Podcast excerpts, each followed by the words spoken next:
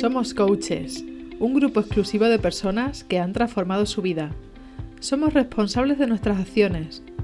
Hemos convertido la queja en propósito, enfocándonos en nuestro propio crecimiento. Hemos decidido ser una generación consciente que sabe que para tener es necesario hacer, pero que ante todo hay que ser. Ahora somos libres y tenemos la misión de cambiar el mundo. Soy Yadira Delgado y este es el podcast de los coaches. Bienvenido. Aquí estoy con Marina de Luna, compañera coach, licenciada en filosofía, creadora del podcast Marina de Luna, se llama también el podcast, ¿verdad? Sí, el podcast de Marina de Luna. El podcast de Marina de Luna, exactamente, y la página marinadeluna.com. Yo comencé a seguirte cuando empezamos a ser compañeras de, un curso y la verdad es que me encantó, me encantó la, cómo relacionas con la filosofía.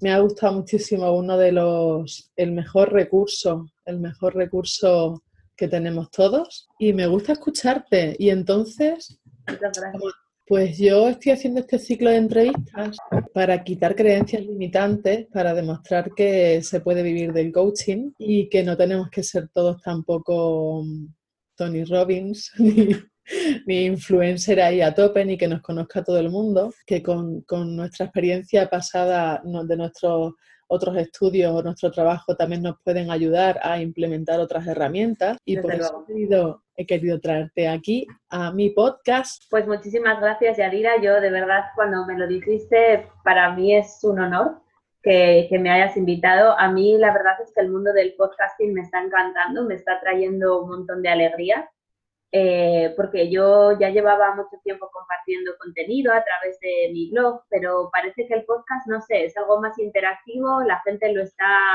lo está cogiendo muy bien, porque es verdad que es muy cómodo, nos gusta mucho lo audiovisual porque es cómodo, no tenemos que sentarnos delante del ordenador o estar con el móvil para leer, eh, pero yo creo que el audio tiene tiene algo muy bonito y es que te lo puedes llevar a cualquier sitio, no es como el vídeo que necesitas también estar mirando una pantalla, entonces te permite un poco seguir con tu vida y aprovechar esos pequeños huequitos de tiempo que tienes mientras haces quizás otras cosas, algo en casa o sales a caminar o te vas al gimnasio, mientras que parece que leer o ver un vídeo requiere el 100% de tu atención.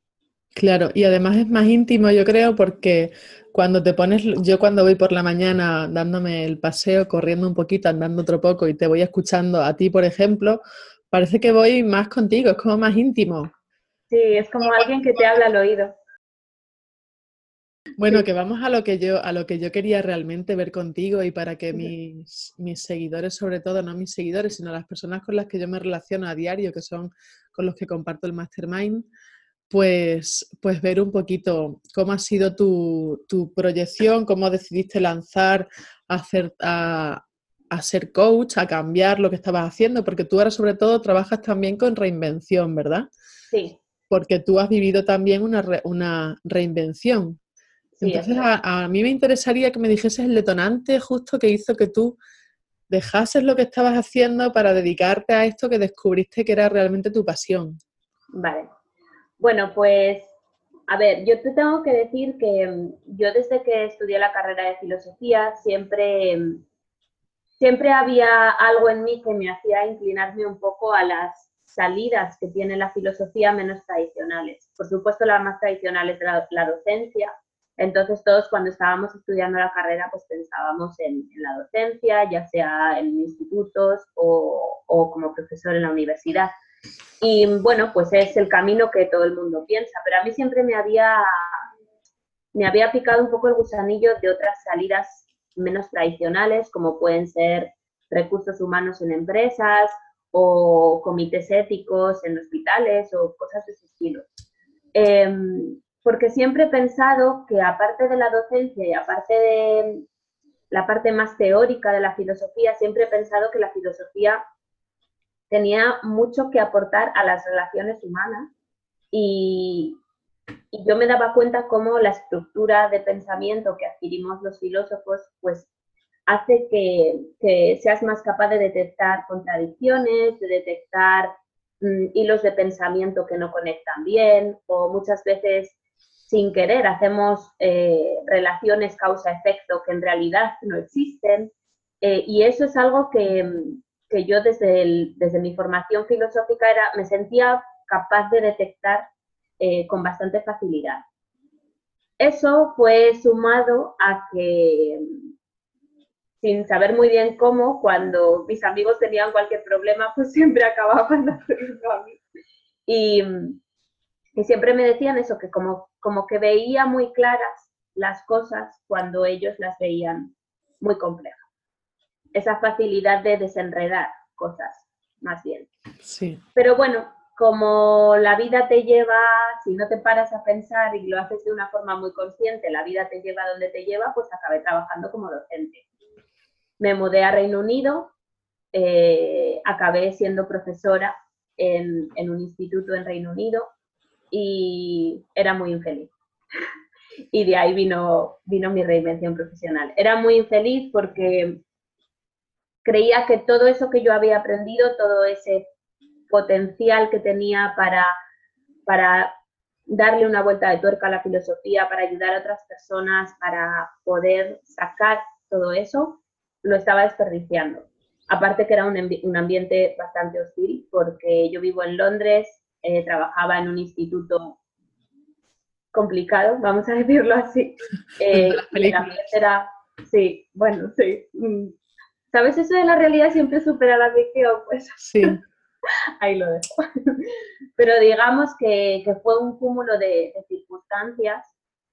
Em, yo en aquel momento pensaba que era mi contexto lo que me hacía estar insatisfecha, pero con el tiempo y ahondando y haciendo una tarea de autoconocimiento me di cuenta de que no solamente el contexto, el, que el contexto yo podía sentirlo como algo hostil, sin embargo había parte de estrés e insatisfacción dentro de mí porque yo creía que tenía ese potencial para hacer todo eso y no lo estaba haciendo. Comparto parte de tu historia porque también estudié una carrera en la que a priori te tenías que dedicar a la docencia. Bueno, y entonces tú decides estudiar coaching para desarrollar tu propio crecimiento personal o desde el principio ya sabías que te querías dedicar al coaching? No, sí, a ver, esto no fue un camino directo. Yo barajé otras opciones y es algo que yo siempre digo a la gente con la que trabajo en reinvenciones profesionales, que muchas veces la opción que tomes no tiene por qué ser la primera que tomes y que es muy importante ponerlo en acción, porque muchas veces hasta que no pruebas cosas, hasta que no accionas cosas, no sabes exactamente qué es o si es o no es.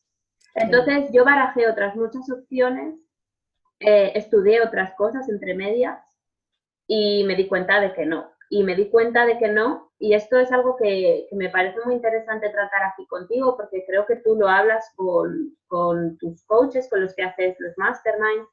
Y es que yo estuve buscando otras opciones porque no me creía que pudiese vivir de eso. Bien. Y era una creencia limitante que yo tenía, pero arraigada hasta la médula. Y me estaba buscando otras opciones. Pues, por eso, perdona, por eso te preguntaba yo si tú estudiaste coaching porque te querías dedicar a eso o simplemente porque querías aplicarlo en ti. No, yo estudié coaching porque quería dedicarme a esto, pero no fue la primera opción que tomé. Vale, vale. Entonces estuve barajando otras opciones y digamos que siempre decía, bueno, me encantaría hacer esto, pero es difícil. Así que igual pruebo esto, pruebo esto, pruebo esto. Y al final pruebas, piensas, le dedicas tu tiempo libre, y un montón de cosas y te das cuenta de que sí, pero no. Y voy a dejar algo que no me gusta para no dar el salto final, ya que lo das y te arriesgas, al final vea por ello, ¿no? Y es por eso que, entonces yo dije, mira, tiene que ser lo que tiene que ser y si no lo pruebo no me voy a quedar tranquila. Entonces voy a intentar. Entonces yo decidí eh, estudiar coaching, yo lo estudié aquí en Londres en el Center for Coaching, que es una de las instituciones más reconocidas. Y, pues nada, pues para adelante. Claro, claro. Te voy a preguntar, bueno, te voy a preguntar para tocar ahí un poquito. ¿Qué, ¿Qué creencias, de lo que estábamos hablando, qué creencias tienes que tener para qué, qué creencia fue la que convertiste para decir que viene alineado con esto que estábamos hablando de yo pensaba, yo creía que no iba a poder vivir de esto, entonces, ¿cuál era la que sí te creíste? ¿Qué creencia te creíste para decir, sí, venga, estudio y me dedico a esto? Pues, verás, Yadira, yo creo que todos tenemos miedos, todos tenemos muchos miedos. Eh, tenemos miedo a que nos salga mal, mucho miedo al fracaso, también tenemos miedo a que nos critiquen, que son los dos mayores miedos que normalmente nos enfrentamos cuando, cuando queremos reinventarnos.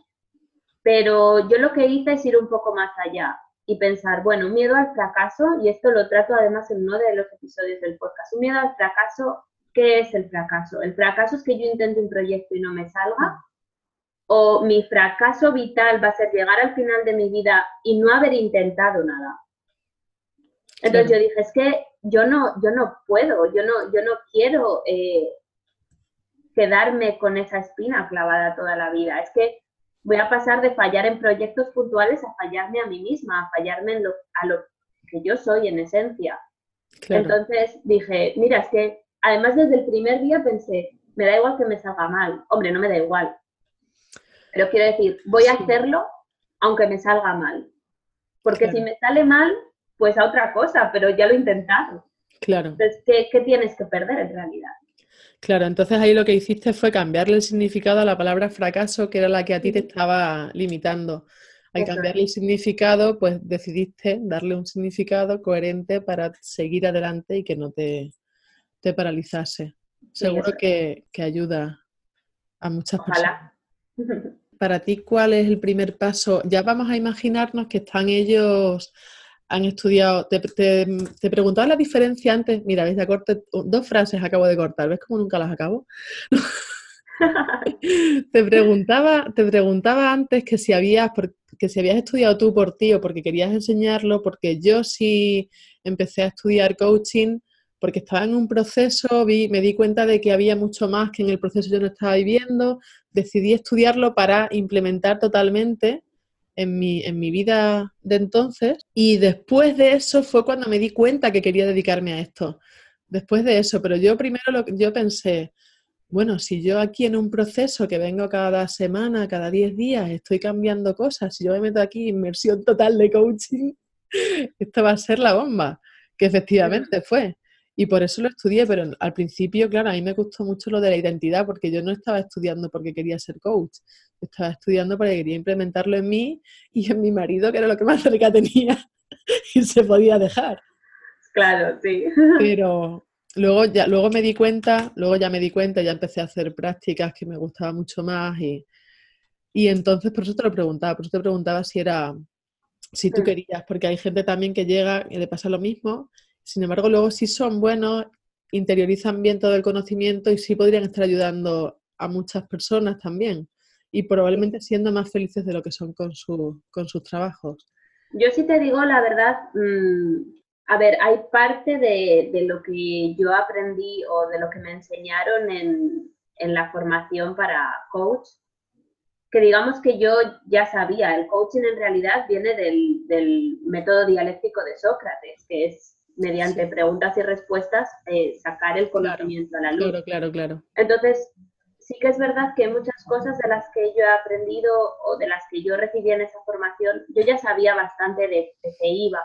Y, y yo sí quería aplicar todo ese conocimiento a la práctica. Entonces, yo lo que quería cuando hice mi formación como coach, primero certificarme, porque me parece importante estar certificado, pero también ver cómo, un profesional lleva todo ese conocimiento a las sesiones prácticas con los pacientes.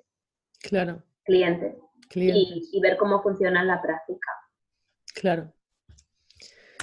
Y, cuando luego ya después, que era, la, esta es la que te iba a hacer, cuando luego ya después decides que, que, te vas a dedicar a ello, que sí, que te gusta, que has hecho esa formación y que no ha sido como otras formaciones anteriores, que esta sí que va a ser la buena, ¿cuál es el primer paso que decides dar?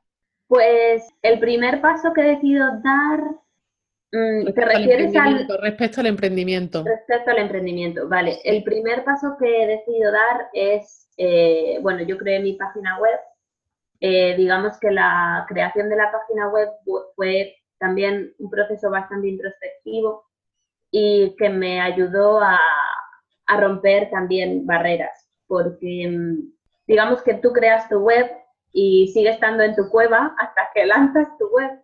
Y en el momento en el que lanzas tu web, pues no es solamente lanzar una web, no es exponerte al mundo. Y yo me acuerdo, y no creo que se me olvide el día que lancé la web, porque se lo conté a todo el mundo. O sea, yo a todos mis grupos de WhatsApp les mandé el enlace de la web y fue como, oye, que empieza esto y que mi vida ahora es esto y mi trabajo ahora es esto. Y es como manifestarle al mundo lo que estás haciendo.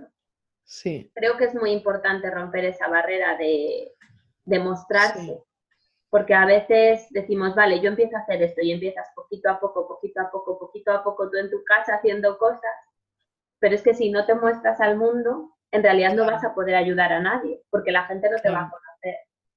Entonces yo creo que ese mostrarse al mundo y ese romper cualquier bloqueo que tengas a, a, la exposición, creo que es muy, muy importante. Eso es muy difícil, ¿eh? Yo no lo he hecho. Lo reconozco. Yo no he mandado a todos mis grupos de WhatsApp. No. Es muy pues difícil. Pues nada, te invito a que, a que lo pruebes. Sí. te digo una cosa, es muy liberador. Tú das a enviar y haces. Ya está. Ya está, porque en realidad es tu trabajo. A nadie le, le asusta. ¿Y tú a qué te dedicas? Pues yo soy profesor, pues yo soy panadero, pues yo soy peluquero. ¿Y tú? Pues claro. Y es verdad que tenemos un poco a veces esa cosa dentro de qué van a pensar, la gente no entiende lo que es esto, me van a tachar de chalao, van a decir que qué me creo yo para hacerlo. No sé a ti, pero yo, todo eso lo tenía ahí. Tú eras. Bueno, yo ahora sí me estoy exponiendo mucho con Instagram porque Facebook lo que hice el año pasado también, a principios de 2018, cuando ya tomé la decisión de que sí me quería dedicar a esto y que quería ayudar a otras personas a través del coaching, yo me hice otra cuenta de Facebook. Yo me hice otra diferente. tengo la de mis amigos y tengo la, la de yadiraga.coach. Pero esta cuenta de Instagram está asociada a la de mis amigos. O sea que todo este paso de empezar a hacer las entrevistas con, con Instagram y todo eso, sí, sí está ya lo voy haciendo despacito, ¿no? No fue pumba tan de golpe, pero bueno, aquí ya Instagram ya están por ahí. De hecho, te, como te comentaba, que debe entrar Virginia, que no sé si seguirá por aquí, os habré ido ya, pero es compañera de carrera.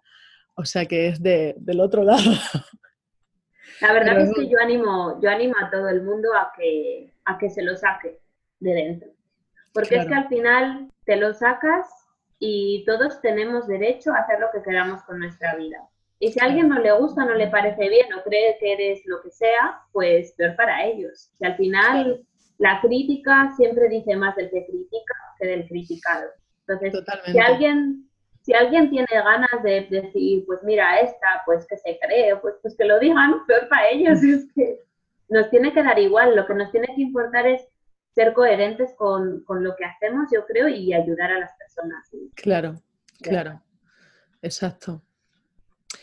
Eh, vamos a meternos un poquito más, me parece súper interesante y la clave, la teoría no la sabemos, pero para mí uno de los retos ha sido la visibilidad también. Ahora voy haciendo un, reto cada mes. Muy bien. Lista de suscriptores voy haciendo un reto cada mes porque en el Mastermind yo digo, si no lo hago yo, ¿cómo lo va a hacer esta gente que está aquí conmigo? Tendré que hacerlo yo la primera. Entonces uno de los retos era la visibilidad y me han escuchado mucho hablar de visibilidad y el tema es eso, acciones concretas. Hay otra que has hecho tú, que me has estado comentando antes también, que había sido ofrecer tus servicios a la empresa con la que habías estado trabajando antes. O sea, no todo online, no todo escondernos detrás del ordenador, sino que puede que haya empresas que incluso tú conozcas a la que le puedas ofrecer esos servicios. Eso es, sí. A mí me parece que, mm, y te, lo, te voy a ser 100% sincera, yo nunca, cuando yo estaba haciendo mi training de coaching, hablaban mucho del coach, de coaching ejecutivo, o sea, de coaching para empresas. Y yo, te lo prometo, ¿eh? mira que estaba en aquel momento, todavía trabajaba allí, yo nunca pensé, porque además ya te digo que es un colegio, yo digo empresas porque aquí los colegios contratan como empresas y son entidades privadas, no es como en España que, bueno, tienes que ser funcionario, tal. Aquí no. Entonces, yo nunca no se me pasaba por la cabeza.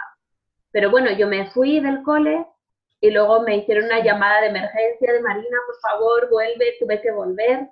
Y bueno, negocié, eh, negocié ahí con la directora y, y le dije que vale, que no me importaba, que volvía unos meses, aunque yo le dije, aunque quiero que sepas que mis planes son cambiar de carrera porque quiero dedicarme a esto. Entonces, como diciéndola, vale, vuelvo unos meses, pero unos meses y ya. Sí. Resulta que, bueno, pues hablando con ella después me dijo, ah, pues yo estoy trabajando con un coach también, etcétera, y me parece muy interesante. Y en septiembre me llamó para que hiciese coaching eh, en la empresa, en el, en el, colegio en el que yo trabajaba, y ahora tengo 8 o 9 profesores con los que hago coaching allí todas las semanas. Entonces, creo que es muy interesante esta idea. Muchas veces nos pensamos porque como decías tú antes, hay mucha gente que se dedica al coaching, que se está reinventando de otras profesiones. Y algo que trabajo yo siempre cuando hago procesos de reinvención profesional es que nunca se empieza desde cero. Nunca. Claro. Tú en tu vida has ido cargando tu mochila con experiencias, con habilidades, con un montón de cosas que te reinventas, tu mochila va contigo. Claro. Tus contactos van contigo, con quién tú has trabajado, tú a quién conoces. Entonces siempre es importante ir dejando buenas semillas de ti repartidas para que igual algún día recoges alguna. Claro, claro. Lo que pasa es que sí es verdad que suele haber también creencias de si yo llevo trabajando en esto tanto tiempo que van a pensar ahora al decir que me cambio a otra cosa. O incluso si estás trabajando en una tienda, ponte a, a, por ejemplo, ¿no? No le puedes estar diciendo, no le puedes decir a tu jefe que estás estudiando otra cosa, porque ya es una, puede, puede, ser una creencia, ¿no? Si yo le digo a mi jefe ahora, me voy a echar de la tienda antes de tiempo y no puedo estar estudiando y ya pierdo mi fuente de ingresos y sin embargo, a lo mejor este jefe tuyo, dueño de la tienda, te puede contratar como coach. Pero yo veo veces eso, no, es que nadie sabe que yo estoy estudiando, es que no se puede saber que estoy estudiando esto. Porque sí. ¿Te refieres a estudiar otra cosa en general? Pues si tus eh, no, en el caso de los coaches, no, en el caso del coaching, ¿no? En el caso del coaching, claro. En el caso del coaching, de, compañeros que tengo yo que están trabajando en otras, ni siquiera pueden llegar a decir que están estudiando coaching, porque si dicen que están estudiando coaching ya pueden ser una amenaza para el jefe que les despida antes de tiempo, antes de que puedan terminar incluso su formación de coaching y dejar de tener esos ingresos tan, necesarios. Sí. Bueno, a ver, sí, entiendo. Esto es un poco como todo. Hay jefes y jefes y si Claro, hay que saber y encontrar el momento, pero que, lo que quiero decir también es que no sea una creencia limitante siempre de tenerlo a escondidas, de no decirlo, de no, porque igual, igual cambiándole el enfoque, cambiándole el significado a ti mismo, puedes ir. Sí, o que también, también puedes enfocarlo eh, a ver, no todo hay que decirlo, porque igual que tú puedes apuntarte a clases de baile y no tienes por qué decírselo a tu jefe, pues si no te lo requieren los horarios, no tienes por qué decírselo. Pero también depende, yo siempre creo que todo depende de cómo lo enfoques y cómo lo expliques. Si tú le explicas a tu jefe, ay, mira, estoy haciendo esta formación y creo que además me puedes venir súper bien para el trabajo porque puedo desarrollar otras habilidades que nos pueden venir bien en la empresa, no sé qué. A tu jefe, claro, cambia mucho si tú le dices, ay, estoy estudiando esto porque en un futuro igual me voy. claro, claro, claro, claro. No, no, el tema es ese, cambiarle tú mismo tu propio significado y tu propio enfoque. Tú mismo claro. para que luego tu discurso sea acorde con lo que el otro no le importe escuchar. Sí. Bueno, a veces lo que a él no le importa escuchar no cuadra con lo tuyo y tampoco tienes por qué hacerlo cuadrar, pero... Ya, no, claro. Es ser un poco estratégico, igual que hay, hay, todos tenemos cosas que no le diríamos a nuestro jefe. Claro. Entonces, sí, sí, sí, no, totalmente de acuerdo, pero es que quizá porque estaba pensando en casos concretos que, que sí veo yo que podrían incluso beneficiarse de esas situaciones, de esa situación de, de poder promocionar en la propia empresa y poder ser, claro, mm. pero por miedo a, pues no, no se dicen. Claro. Mm, hay un tema también, hay un tema que también está relacionado con todo esto, que es el tema de la venta en sí, el tema de la venta en sí, en el coaching, nosotros es difícil que nos contraten, incluso cuando nos contratan en, una empresa, como decías tú ahora, tú tienes que ofrecerte, tienes que venderte, porque si no, porque en este caso, por ejemplo, tú con el colegio, pues sí fuiste capaz de decirle, venga, sí, negociamos, porque podías haber dicho, no, no, yo hago coaching, pero yo a un colegio no. ¿Cómo voy a hacer coaching a esta gente que los conozco? Claro. Sí. Entonces, la pregunta es, eh, esto, ¿por qué? ¿Por qué crees que, cuesta tanto vender y, cómo podría solucionarse? Pues mm, a mí me costaba vender. Eh, y bueno, y a día de hoy, pues no te niego que creo que es una, una de las partes más difíciles cuando emprendes y, y especialmente creo que los que nos dedicamos un poco al desarrollo personal o hacemos eh, cuestiones más personales uno a uno con clientes y así, em, quizás no es, me da la sensación de que no llegamos a integrar del todo eh, que una ayuda pueda ser un intercambio. Eh, estamos muy acostumbrados, y creo que esto es algo a nivel social en general, estamos muy acostumbrados a que la ayuda siempre es desinteresada, que no tiene por qué dejar de serlo, pero una ayuda puede ser un intercambio. Tú cuando tienes un amigo que necesita algo, tú siempre le ayudas sin esperar nada a cambio. Pero también es muy bonito cuando tu amigo necesita huevos, tú tienes leche y os lo intercambiáis. Y eso no le quita el valor a la ayuda. Entonces yo creo que, mm, que se junta un poco eso con el hecho de que también tenemos un poco interiorizado que la gente que nos vende es gente que nos engaña. Y, y, muchas veces siempre, bueno, muchas veces interpretamos que cuando alguien nos está ofreciendo algo es porque hay truco, porque hay algo detrás que, seguro que me está engañando en algo, déjame que me lo piense. Esos, esos son un poco los factores que, que intervienen. Yo creo que mm, me parece clave el dejar de pensar que vendemos. Creo que deberíamos pensar que ayudamos y que esa ayuda, el que la va a recibir es porque tiene algo que darnos a cambio. Es decir, sí, yo ayudo a la gente, pero es mi forma de ganarme la vida y yo necesito pagar facturas y yo necesito vivir. Entonces, si yo tengo esa capacidad de ayudarte y tú tienes algo con lo que intercambiar esa ayuda conmigo, que es dinero, ¿por qué no? Igual que el que intercambia huevos y leche, quiero decir. Eh, yo siempre pongo este ejemplo y es, tú tienes un amigo que tiene una capacidad fantástica, imagínate, te duele muchísimo la espalda y tú tienes un amigo que es eh, fisioterapeuta o necesitas ir a un evento y tienes un amigo que es maquillador y quieres que te deje excelente. Pero sabes que tu amigo tiene muchísimo que hacer, que no tiene tiempo tú muchas veces dirías, te pago, te pago, házmelo, por favor, me fío de ti, quiero pagarte. Y tu amigo te dice, no, no, no, es que yo no te puedo cobrar que eres amigo mío, pero tampoco me puedo permitir hacértelo gratis, así que no te lo hago. Claro. Y eso pasa. Entonces, muchas veces nos pensamos que cómo voy a ofrecer mi ayuda a cambio de dinero. Pero si es que hay mucha gente que está dispuesta a pagar porque, porque les ayudemos, porque necesitan nuestra ayuda. Y ellos tienen el dinero porque lo ganan y para eso lo ganan, para gastárselo en cosas que les ayuden. Entonces, ¿por qué no?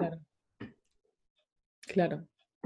En amigos que a veces, mi amiga, mi amiga fisioterapeuta, que a veces no me quiere cobrar y luego me cuesta muchísimo más ir la siguiente vez porque sé que no me va a cobrar. Eso es. Entonces digo, si me hubieses cobrado, vengo dentro de 15 días otra vez y me hago otro masaje. Pero como no me cobras, pues me quedo con las ganas y me voy a tener que buscar otro de la competencia. Y yo lo entiendo, porque claro, cuando a mí me ha, pedido, me ha pedido ayuda algún amigo, pues eso, que creo que al final nos tenemos que, dar cuenta de que es un intercambio y, y valorarlo como tal. Y también creo que es importante que, que se lo hagamos entender hacia nuestros clientes. Porque a veces parece que este tipo de servicios es algo que cuesta más eh, pensarse si, si, los queremos o no, pero luego todos se nos estropea una tubería, pues llamamos a fontaneros. Si necesitamos que nos tiñan el pelo, vamos a la peluquería y lo pagamos. pero estas cosas como que nos da más reticencia. Claro, no lo sé. Eh, también hay veces que no, yo creo que nosotros no somos capaces de decir el para qué claro de lo que van a conseguir nuestros clientes. De qué van a conseguir nuestros clientes si estén, si no está ese para qué claro, pues al final es un círculo vicioso que la gente si se le ofreces a alguien no te dicen que sí porque no saben que no saben eso que vas a la peluquería y te tiñes el pelo y está claro que vas a teñirte porque te quieres sentir mejor. Y interesante esto, sí. No, en muchos casos no tenemos claro cuál es ese para qué.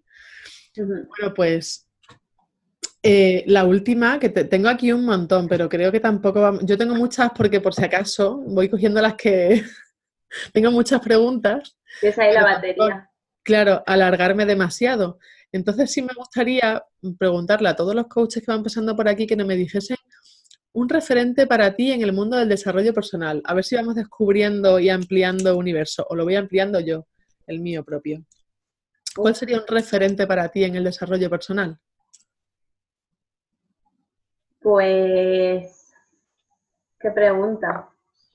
Eh, ¿O qué estás leyendo ahora? ¿O qué escuchas ahora? ¿O a, ver, os voy a dar em, Vale, os voy a dar un poco las dos vertientes. Os voy a dar un poquito algo más actual eh, y también eh, voy a tocar mi parte filosófica, ¿vale? Venga. Em, eh, ahora mismo estoy leyendo, y estos son dos de los referentes actuales que probablemente conozca casi todo el mundo, em, a Borja Vilaseca, además estoy leyendo su libro sobre reinvención que se titula mm, ¿Qué harías si no tuvieras miedo?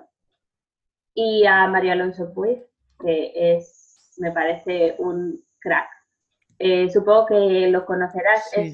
Sí, sí, sí. Eh, y para la gente que, nos esté oyendo, él es médico cirujano eh, con formación en las universidades más prestigiosas de Estados Unidos y ahora se dedica a hacer conferencias y habla mucho sobre la importancia de, cómo nos sentimos y cómo eso afecta también a nuestra salud física y cómo se, cómo se establecen esas conexiones. Eh, él también tiene un libro de reinvención, aunque no es reinvención profesional, es un poco ese renacer que, que todos podemos hacer en un punto u otro de nuestra vida. Sí y ellos me parecen eh, unos cracks, sinceramente. Y también, eh, dándote un punto de vista un poco más eh, filosófico, me parece muy importante todas las teorías de los estoicos, del pensamiento estoico, que es una de las escuelas de, de filosofía de Grecia, de las más clásicas, porque de hecho se está utilizando mucho la teoría, las teorías del estoicismo en la rama de la psicología positiva y se está aplicando muchísimo al mundo del coaching. Y lo que nos viene a decir el estoicismo, bueno, muchas cosas. Ellos hablan mucho de, cuáles son los valores importantes, de cómo hay que aferrarse a los valores. Eh, y también hablan mucho de, de ser consciente de cuáles son las cosas eh, sobre las que podemos actuar, cuáles son las cosas sobre las que no tenemos poder de actuación, ser capaz de distinguirlas y elegir nuestras batallas. Y cómo es importante muchas veces, si hay algo que no podemos cambiar, eh, dejar de darnos cabezazos contra ello. También un poco el poder de la hora, que está relacionado con el mindfulness y ser consciente de, de lo que vives en el momento y demás. Me parece, me parece muy interesante.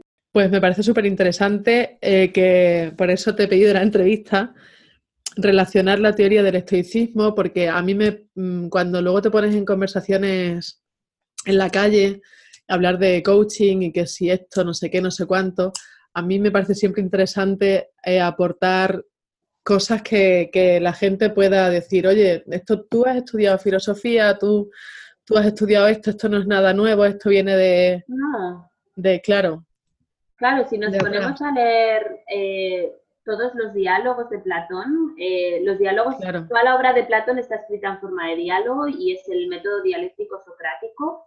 Y mm, siempre es Sócrates y Platón dialogando. Y en realidad es como Sócrates o el personaje de Sócrates va tirando del hilo mediante preguntas para llegar a conclusiones. Y al fin y al cabo es lo que hacemos los coaches, es ir intentando tirar del hilo de nuestros clientes para desenredar esa madeja que tenemos en la, en la mente, yo creo. Claro, claro, genial. Y respecto a, a María Alonso Puig, también voy a aprovechar ahora para, para comentarles aquí a nuestros, a nuestros coaches amigos que están viéndonos. El otro día estuve viendo en un programa en, de, para todos lados que, que, sale, es uno de los colaboradores, María Alonso Puig, es colaborador, Patricia. Mira, tengo el libro. Te voy a enseñar, les voy a enseñar el, que justo lo tengo aquí, los libros de los que estamos hablando. Por si alguien los quiere. Es este. Sí. bueno, se verá al revés. Se verá al revés, sí, reinvención. Sí. Reinventarse tu segunda oportunidad. Y el de Borja Vilaseca es ¿qué harías si no tuvieras miedo? Muy bueno, muchas gracias. Pues en, Para Todos Lados había, mm, estuvieron eh, viendo un estudio que están haciendo, no recuerdo la universidad, pero era española, una, universidad española, de los beneficios de, la meditación, pero no solo la meditación, sino mindfulness, vivir el ahora y todo esto, para los órganos, los órganos nuestros, cómo influyen en el hígado, en el corazón, en los riñones, en... Sí, me parece súper interesante siempre Además, ahora con todas las nuevas teorías sobre la, bueno, no es nueva la neuroplasticidad, o sea, cómo, cómo el cerebro puede, puede modelarse según nuestros hábitos. Em, es súper interesante. Yo, cuando estuve formándome como coach, a la vez estuve haciendo un curso de mindfulness y me parece una herramienta brutal. Brutal. O sea, de, de poder la meditación al fin y al cabo te enseña cómo puedes enfocar tus pensamientos donde tú quieres enfocarlos y eso luego pues te vuelve más productivo, te vuelve más calmado, te vuelve más, más eficiente, más... Sí. Claro. Pues muchísimas gracias. Muchas gracias a ti, Yadira. Ha sido un placer esta sí, Para mí también. Y a pesar de que en Instagram ha sido todo un poco más esto, en el podcast no se va a notar, así que... bueno, pues la verdad es que la gente de Instagram yo creo que por aquí se ha ido quedando, entonces no les habrá molestado. Sí, mira, ahora eh, decía, vamos a saludar también a, la gente que no sabemos quién sigue, pero, pero comentaba ahora Little More, justo Virginia comentaba mira, ella sigue, Virginia sigue, que está leyendo a Inma Puig, que su referencia sí, siempre ha sido Covadonga Pérez Lozano también. Y nada, pues como no sé, como esto no es como Facebook, que no sabemos exactamente quién es. Ah, sí, sí, sigue Rosa y sigue Ángeles y Max, que acaba de llegar ahora, y Virginia. Pues muchas gracias, chicos, a los que estáis ahora. Y nos vemos la próxima semana en otra entrevista para los coaches que queremos vivir. Yo aquí estaré es la semana que viene desde el otro lado. Mira, dicen Medita, muchas gracias, maravillosa entrevista, gracias a vosotros por estar. Gracias a vosotras, sí. Nada, mi perfil es marina.d.luna por si alguien. Exacto. Pues nada, eso, que muchísimas gracias. Gracias a ti. Nos vemos por aquí. Y nos vemos a ver si en algún evento coincidimos aquí en España. Seguro que sí. Uno eh, ¿Va a ser al de octubre? Sí, sí, voy al de octubre. Pues ahí ¿Tú vienes también? Pues genial, genial. Genial. yo, voy a Inglaterra, pero no voy a Londres, yo vuelo a, vuelo a Bristol. ah, vale. Mira, se va mi chico unas semanas allí a trabajar ahora. Ah, sí, sí. Sí, un par de pues veces se va para allá. Bueno, pues está, yo de todas formas no es en Cardiff donde vamos, pero volamos a Bristol porque es algo más baratillo que Cardiff. Bueno, estamos en directo, hablando de todos. chao, muchas gracias, Yadira. Muchas gracias a ti, Marina. Adiós. Hasta luego, chao. Y hasta aquí el podcast de hoy. Muchísimas gracias por acompañarme. Muchísimas gracias por estar ahí al otro lado del auricular. Sin ti esto no tendría sentido y ya sabes, si te ha gustado esto, comparte, dale a corazoncitos, haz comentarios, lo que veas más cerca en la aplicación desde la que estés escuchándolo. Este ha sido un podcast más en el que estamos un paso más cerca de lograr nuestros objetivos. Un abrazo fuerte y hasta la semana que viene.